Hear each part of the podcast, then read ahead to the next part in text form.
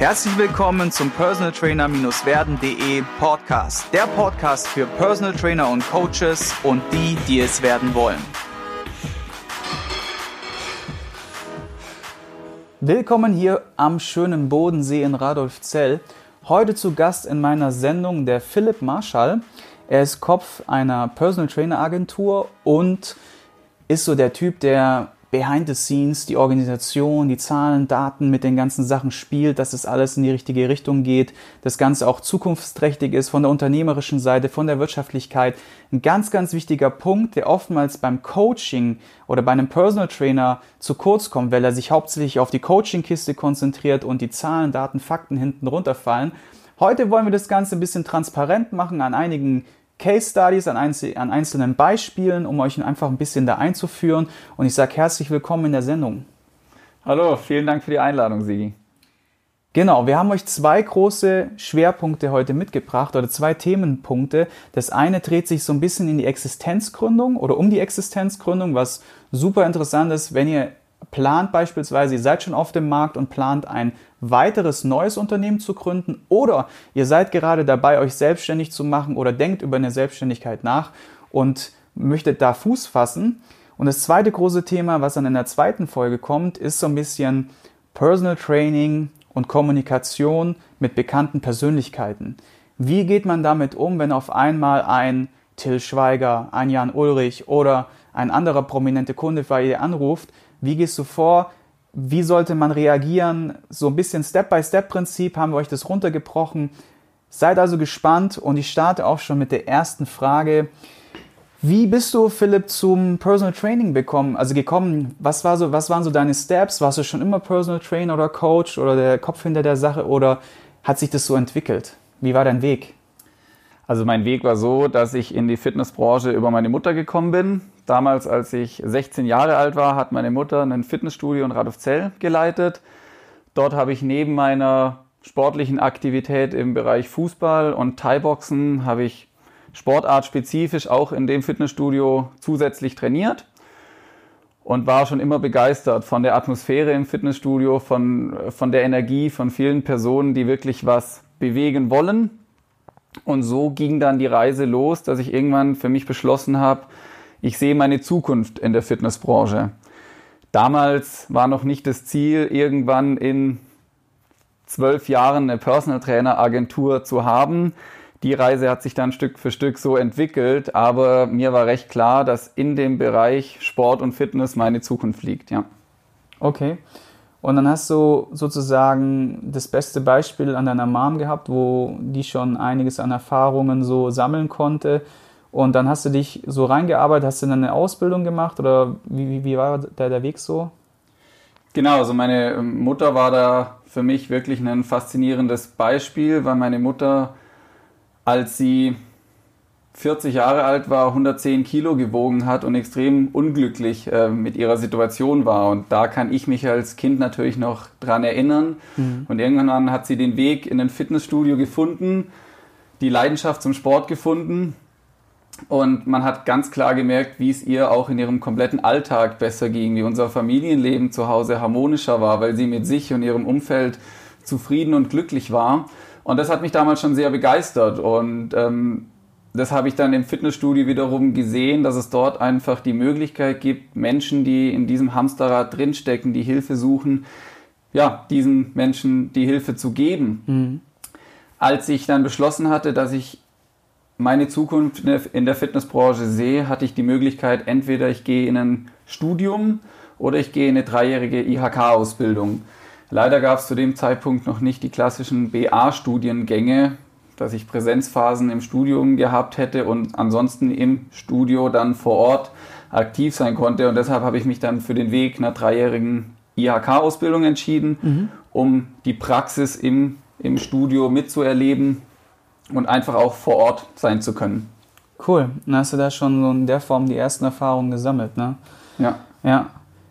Und wir haben ja heute als Themenschwerpunkt, beziehungsweise was, vielleicht noch eine andere Frage, was ist das, was dich als Coach so begeistert? Ich meine, wer jetzt den ersten Teil so ein bisschen mitgehört hat, hat ja schon ein bisschen erfahren, dass du das am eigenen Leib, in der eigenen Familie so positiv erlebt hast. Würdest du sagen, dass das der so Auslöser war oder was begeistert dich so sehr an dem Berufsbild Coach oder Trainertätigkeit halt? Ne? Ja, was mich extrem begeistert ist, dass man sehr unterschiedliche Menschen kennenlernt, die in unterschiedlichen Lebenssituationen sind, die unterschiedliche Vergangenheiten haben und natürlich auch sehr unterschiedliche Charaktere. Und so unterschiedlich die Menschen auch sind, gibt es wirklich einzelne Ziele, die man auf jede einzelne Person runterbrechen kann. Und was mich ähm, in dem, an dem Beruf des Coaches, des Personal Trainers so begeistert, ist, sich auf die Menschen einzustellen und mit jedem einen individuellen Weg zu finden, mit seinen Gegebenheiten, mit seinem Weltbild und seinen Vorstellungen, die er hat, seine Ziele zu erreichen, die dann häufig gar, gar nicht unterschiedlich sind von Kunde zu Kunde, aber der Weg ist extrem unterschiedlich. Mhm. Und das ist etwas, was mich sehr begeistert, dass es einfach nicht den, das Schema F gibt, den Standardplan, den man durchführt, sondern wir haben mit Menschen zu tun und Menschen sind unterschiedlich. Ein sehr, sehr guter Punkt. Und wenn man sich das mal so anschaut, jetzt Training, Ernährung, Regeneration, ist ja, es gibt so ein paar Gesetzmäßigkeiten, die sind einfach für alle gleich. Ne? Das sind so die Spielregeln, sage ich jetzt einfach mal. Ne? Nur wie du sagst, jeder Mensch ist anders und jeder Mensch bringt so seine Geschichte mit, sein, sein Paket und seine Herausforderung. Und um die sich zu kümmern, ist so der Anspruch oder das, was dich so begeistert. Finde ich ein sehr cooler Punkt und glaube ich, ist auch mitunter bei vielen anderen Coaches so, dass die dieses, dass genau das der Punkt ist, was sie am meisten daran begeistert. Ne? Als Themenschwerpunkt haben wir heute ja das Thema Existenzgründung mitgebracht. Und dieser Podcast soll ja auch dir da draußen helfen, dir Zuhörer, vielleicht wenn du gerade dabei bist, ein neues Businesskonzept zu starten oder wenn du gerade darüber nachdenkst, dich vielleicht selbstständig zu machen, es ist sogar Dinge, die wir jetzt besprechen, sind im Grunde für jede Branche sogar übertragbar, weil es gibt so ein paar Punkte, die irgendwie für, für jede Art von Selbstständigkeit irgendwie wichtig sind oder die man auf jeden Fall beachten sollte. Und da ich jetzt, wie gesagt, The Master of Disaster hier mit, mit am Start habe, reden wir heute über das Thema Existenzgründung und haben dir ein paar tolle Punkte mitgebracht. Und ich würde einfach sagen, Philipp, hau mal raus, was würdest du sagen, Existenzgründung in diesem Zusammenhang sollte ein Coach auf jeden Fall mitbringen und beachten? Ja, also als ersten Step sollte man sich einfach bewusst sein, was man möchte. Ich denke, das lässt sich jetzt nicht nur auf die Fitnessbranche, sondern auch auf jede Branche übertragen. Aber ich sollte mir Zwischenziele setzen, wo sehe ich meine Zukunft. Wenn wir von selbstständig machen, ja, und Unternehmen gründen sprechen, dann ist im ersten Schritt damit gemeint, ich gehe zum Gewerbeamt und melde ein Gewerbe an. Was ich bei ganz vielen Trainern nach ein paar Jahren dann spüre, ist, dass sie sich eigentlich nie Gedanken gemacht haben, möchten sie selbstständig sein, also möchten sie als selbstständige Person ihre Zeit gegen Geld tauschen? Oder möchten sie Unternehmer sein? Das bedeutet, haben sie ein Geschäftsmodell, was sie skalieren möchten, dass sie langfristig andere Trainer haben möchten, die nach ihrem Geschäftsmodell arbeiten? Und so in die Rolle des Unternehmers eintauchen. Und das finde ich enorm wichtig, sich von Anfang an Gedanken zu machen, wie sehe ich meine Rolle in zwei, fünf, zehn Jahren, dass das Leben nicht planbar ist und viele Faktoren dort mit reinspielen, ist außer Frage. Aber man sollte so ein grobes Ziel haben und sich einfach bewusst sein, dass eine Selbstständigkeit auch in der Fitnessbranche nicht immer nur von morgens bis abends Sport machen ist. Ja. Mhm. Ich höre häufig bei Bewerbern den Satz, ja, ich möchte mein Hobby zum Beruf machen. Da mhm. stellt es mir die Nackenhaare auf, mhm. weil viele denken, dass der Beruf des Personal Trainers von morgens bis abends einfach nur Sport machen ist. Mhm.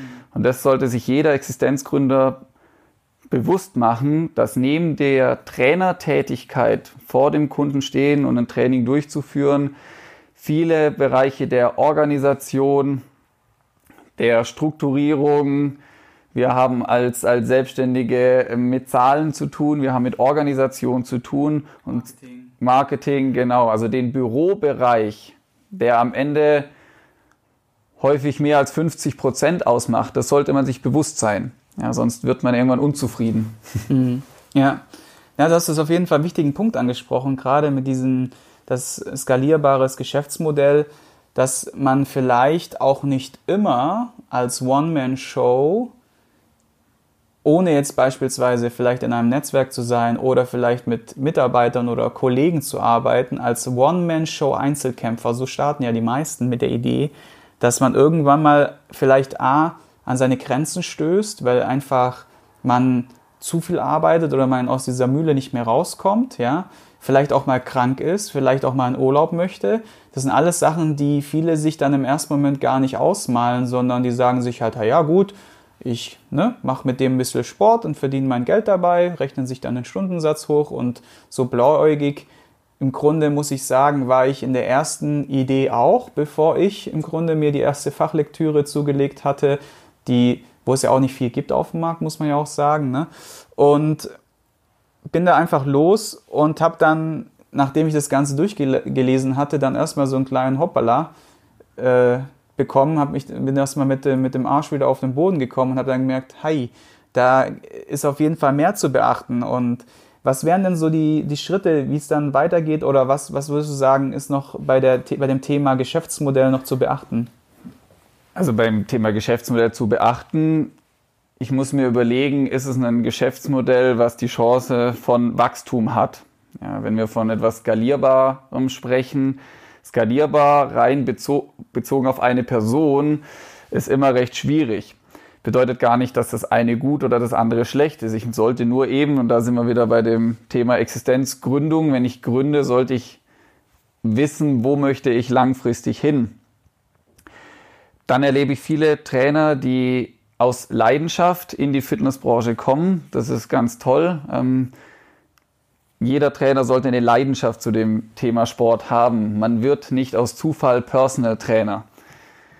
Der, der Vater hat eine Schreinerei, dann ist ganz vorgegeben, der Sohn macht irgendwann die Schreinerlehre, irgendwann den Meister und dann übernimmt er die Schreinerei vom Vater. Sowas gibt es in der Fitnessbranche nicht. Das heißt, sehr viele Personen kommen wirklich auf Umwegen in die Branche und finden dort dann ihre Zukunft. Und ich würde jedem den Tipp geben, von Anfang an Freiräume zu schaffen, um diese dann zu füllen. Weil die meisten noch in einem Hauptjob sind und sagen dann, ja, ich fange jetzt mal an, ich gründe mal ein Unternehmen und wenn dann Kundenanfragen kommen, dann komme ich auf meinen Chef zu und frage, ob ich auf 75 Prozent runterstufen kann.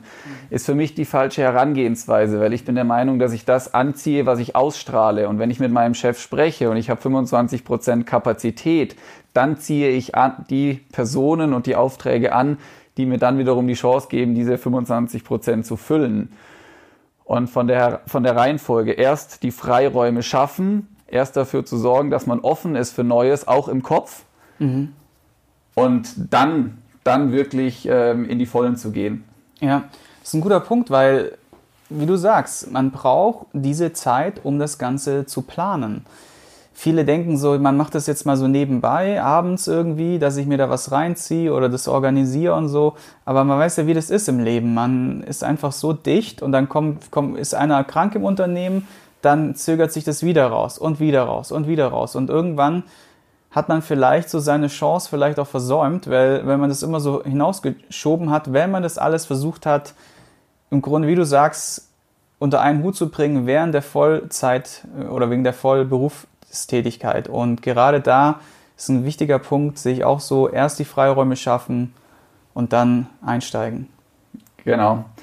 Und das Zweite, was ich jedem empfehlen würde, man sucht am Anfang gern den Weg des geringsten Widerstandes nach dem Motto, ich fange jetzt mal an und dann schaue ich mal, wo die Reise hingeht. Da sind wir bei einem meiner Lieblingsthemen der Kleinunternehmerregelung. Mhm. Sehr viele Personal Trainer fangen erstmal mit der Kleinunternehmerregelung an, um dann zu sehen, wie es läuft und dann eventuell irgendwann gründe ich ein richtiges Unternehmen, ein klassisches Gewerbe. Bei der Kleinunternehmerregelung muss einem bewusst sein, dass es eine Unternehmensform ist, die nicht dafür geschaffen ist, um davon zu leben. Der Hintergrund der Kleinunternehmerregelung ist etwas anders, dass Hausfrauen nebenher noch ein bisschen arbeiten können und dadurch nicht von der Mehrwertsteuer, von der Umsatzsteuer betroffen sind, um den Aufwand gering zu halten. Was sind die genauen Kennzahlen von der Kleinunternehmerregelung? Mal kurz in ein paar Worte gefasst. Die Kennzahlen sind, dass ich ein jährliches, also einen jährlichen maximalen Umsatz von 17.500 Euro generieren darf.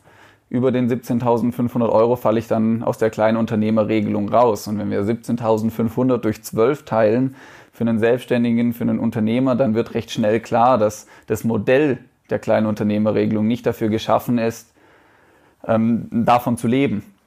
Und das würde ich jedem von Anfang an empfehlen, weil irgendwann, wenn die ersten Kunden da sind, wenn man sich die, die, den Namen gemacht hat, dann eine Unternehmensform wieder zu wechseln, birgt große Gefahren und äh, kann gegenüber den Kunden, weil auf einmal die Mehrwertsteuer mit auf den Bildschirm kommt, wirklich ja, zu unangenehmen Situationen führen. Mhm. Hast du dann einen Fall aus der Praxis, dass du mal sowas beschreiben kannst, wie sowas mal war oder so? Hast du einen Case aus, der, aus den letzten Jahren? Ja, ich habe einen, einen Trainerkollegen, der hat mit der Kleinunternehmerregelung angefangen, dementsprechend natürlich ohne Umsatzsteuer die Rechnungen gestellt. War dann an dem Punkt, wo er gemerkt hat, er kommt über die 17.500 Euro, hatte sich schon einen tollen Kundenstamm erschaffen, war auch schon zur Hälfte des Jahres über diesen Wert. Das heißt, er war wirklich im Zugzwang und hatte dann die Situation, dass er sich entscheiden musste, gehe ich jetzt zu meinen Kunden die bezahlen ab dem heutigen Tag 19 Prozent mehr oder er verzichtet bei jeder Trainingseinheit auf 19 Prozent, die schlicht an Umsatz verloren gehen, weil er sein Geschäftsmodell auf einer Basis aufgebaut hat, die nicht dafür gemacht ist, um groß zu werden, um zu wachsen. Und da hat er einige Kunden dadurch verloren. Mhm. Weil, wenn man sich das jetzt mal vorstellen kann, man hat einen Stundensatz von 100 Euro, ne? also in der Kleinunternehmerregelung, dann kriegt man das im Grunde brutto gleich netto raus, bis diese 17.500 Euro erreicht sind. Und macht man das allerdings, wechselt man dann das Modell, wären das ja dann entweder 119 Euro oder 100 Euro minus 19 Prozent genau. Umsatzsteuer, also Ganz weniger genau. verdient. Dass wir einfach mal so ein Beispiel haben dafür, ja. Mhm. Welche Fragen sollte man sich denn noch sonst noch stellen, wenn man jetzt auf diesem Weg einer Neugründung oder einer Existenzgründung ist? Also im Bereich des äh, Personal Trainings, des Coachings sind wir Dienstleister. Wir sind in der Dienstleistungsbranche und jeder sollte für sich selbst die Frage stellen, bin ich ein Dienstleister? Möchte ich anderen einen Dienst leisten? Was überhaupt nicht bedeutet, dass man sich unterwirft oder sich unter Wert verkauft. Aber man muss sich selber bewusst sein, möchte ich durch mein Handeln, durch mein Tun einer anderen Person einen Dienst leisten, verspüre ich die, diese innere, den inneren Auftrag, anderen etwas Gutes zu tun. Diese Frage sollte, sollte man sich stellen, weil wir haben von morgens bis abends mit Menschen zu tun und wir müssen uns überlegen, ist es für uns eine innere Befriedigung, gibt es uns ein tolles Gefühl, jemandem anderen etwas Gutes zu tun oder spüren wir schon ja, den inneren Konflikt, dass es uns irgendwann nervt, immer nur für andere da zu sein. Jeder Trainer muss, was Thema Kommunikation angeht, seine Regeln festlegen. Wir müssen nicht sieben Tage die Woche 24 Stunden erreichbar sein. Das ist außer Frage. Aber nichtsdestotrotz sind wir für andere Menschen da.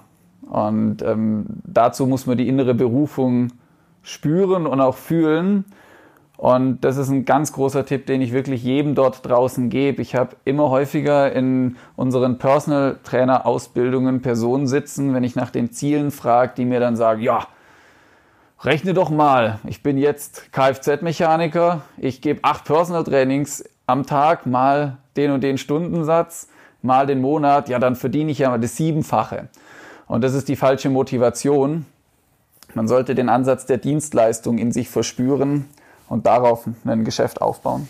Mhm. Bei Physiotherapeuten sagt man ja oft, die haben so dieses Helferchen-Syndrom. Ja. Würdest du sagen, dass es bei Coaches auch der Fall ist oder würdest du das noch ein bisschen eher differenzieren? Es ist immer eine Gratwanderung in der Zusammenarbeit mit dem Kunden zwischen der persönlichen Nähe und der professionellen Distanz.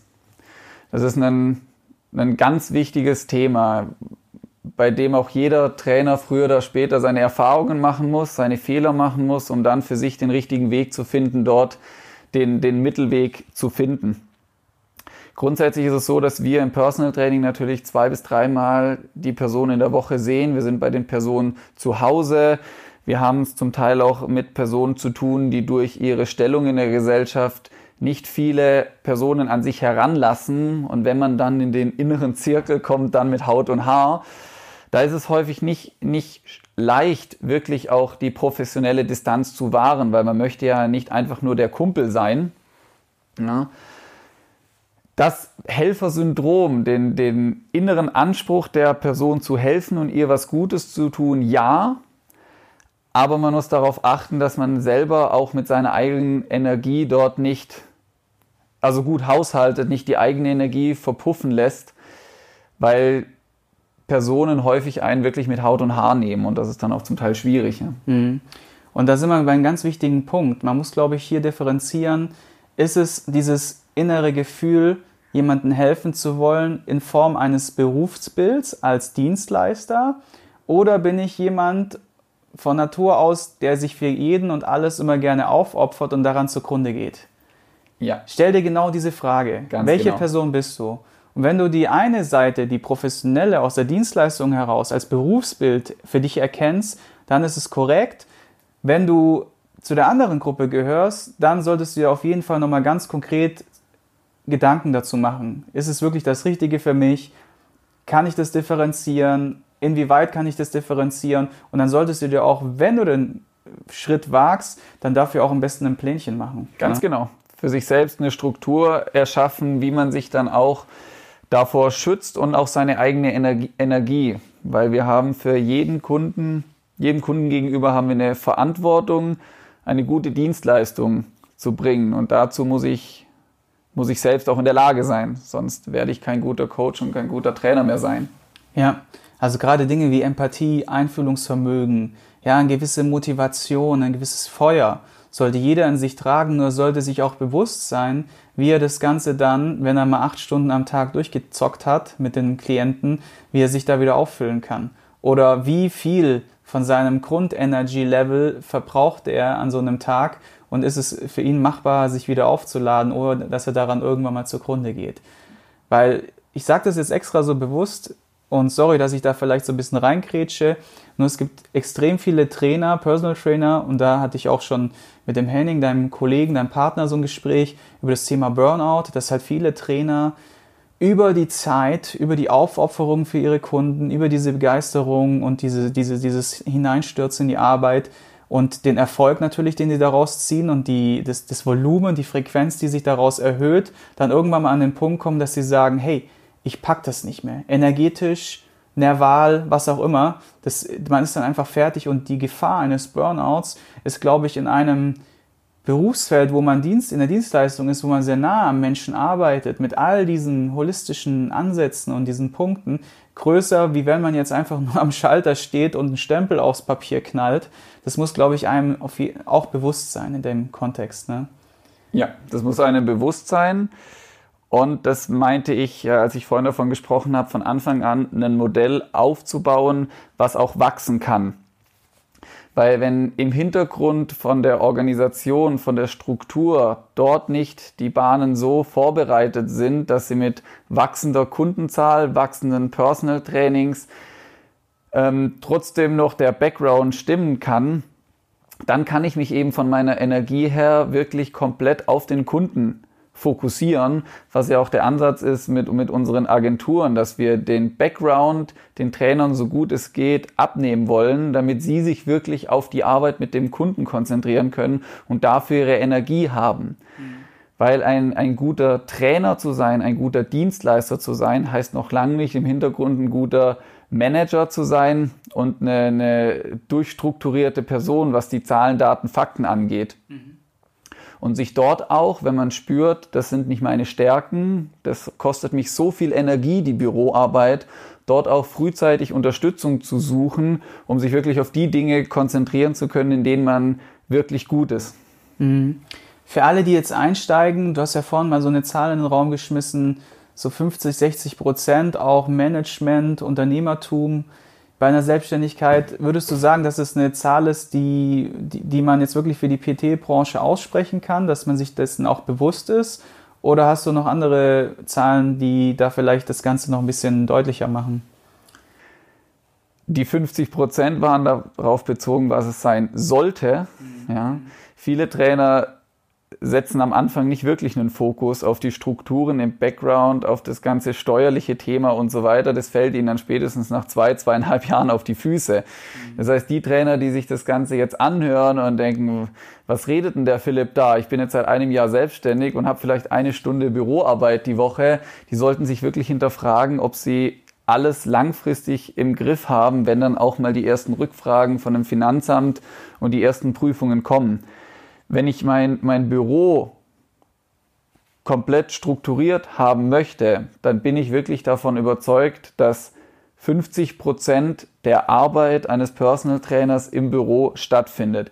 Darauf meine ich jetzt nicht nur der, der Marketingbereich, die, die Finanzen, sondern auch die Vor- und Nachbereitung mit den, mit den Kunden. Ja, die Dokumentation, die langfristige Planung, die Zielsetzung.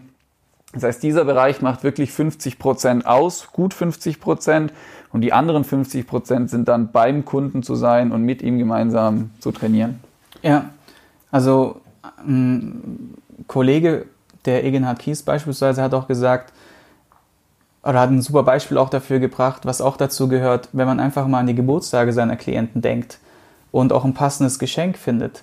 Allein diese Research für ein gutes Geschenk, das Ganze dann auch dementsprechend auf dem, dessen Niveau dann auch zu präsentieren und zu planen und zu dokumentieren.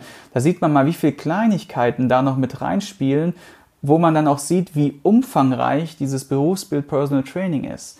Verabschiede dich einfach von dem Gedanken, dass du von morgens bis abends einfach jemanden durch den Kursraum oder durch den Wald jagst, sondern freunde dich mit dem Gedanken an, dass das Berufsbild eines Personal Trainers ein vollwertiges Berufsbild ist, wo man in allen Facetten eine gewisse Grundahnung haben sollte, also auf jeden Fall. Und wenn man dann irgendwann mal an einen Punkt kommt, dass man sagt, ich will einfach mehr coachen und weniger Büro oder Marketingorganisation, dann kann man ja trotzdem, nachdem man sich einen Grundstock aufgebaut hat, dann einen Teil davon abgeben, entweder an eine Agentur oder an eine Person X oder an einen Mitarbeiter Y. Und da fängt dann schon das Unternehmertum dann an. Also das waren ein paar sehr, sehr wertvolle Punkte. Vielen Dank schon mal dafür. Wir sind jetzt auch schon so ein bisschen an der, am Ende der ersten Folge angekommen. Und jetzt bleibt es natürlich spannend in der zweiten Folge, weil da werden wir uns um die Frage kümmern, was dein größter Fehler als Unternehmer oder Coach war. Finde ich immer eine sehr, sehr interessante Frage, weil da oftmals sehr viele Learnings mit rausgenommen werden. Also bleibt auf jeden Fall dran und hört euch die zweite Folge an. Ich sage schon mal vielen Dank, dass du mich empfangen hast und bis zur zweiten Folge. Bis gleich. Ich hoffe, du konntest ein paar wertvolle Impulse für dich mitnehmen. Wenn du diesen Podcast informativ findest, dann abonniere ihn doch einfach für weitere spannende Folgen. Und vergiss nie, die wichtigsten drei Buchstaben im Leben sind T-U-N.